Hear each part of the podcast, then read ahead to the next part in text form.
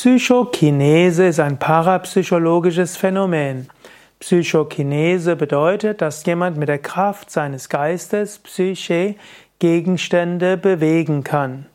Wenn ich also zum Beispiel eine Uhr hätte und sie jetzt hier oben halten könnte, während ich sie loslasse, oder sie bewegen könnte mit der Kraft meines Geistes, wäre das Psychokinese.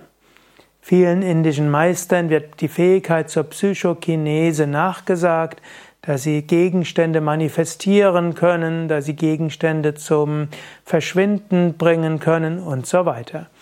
Nicht immer stimmen diese Wunder, manchen Menschen können gute Tricks machen, wie Zaubertricks, aber ich habe es auch schon erlebt, dass große Meister Fähigkeiten hatten, die nicht mit den physischen Gesetzen vereinbar sind. Psychokinese, also ein Aspekt der parapsychologischen Phänomene, Bewegung von physischen Gegenständen mit der Kraft des Geistes.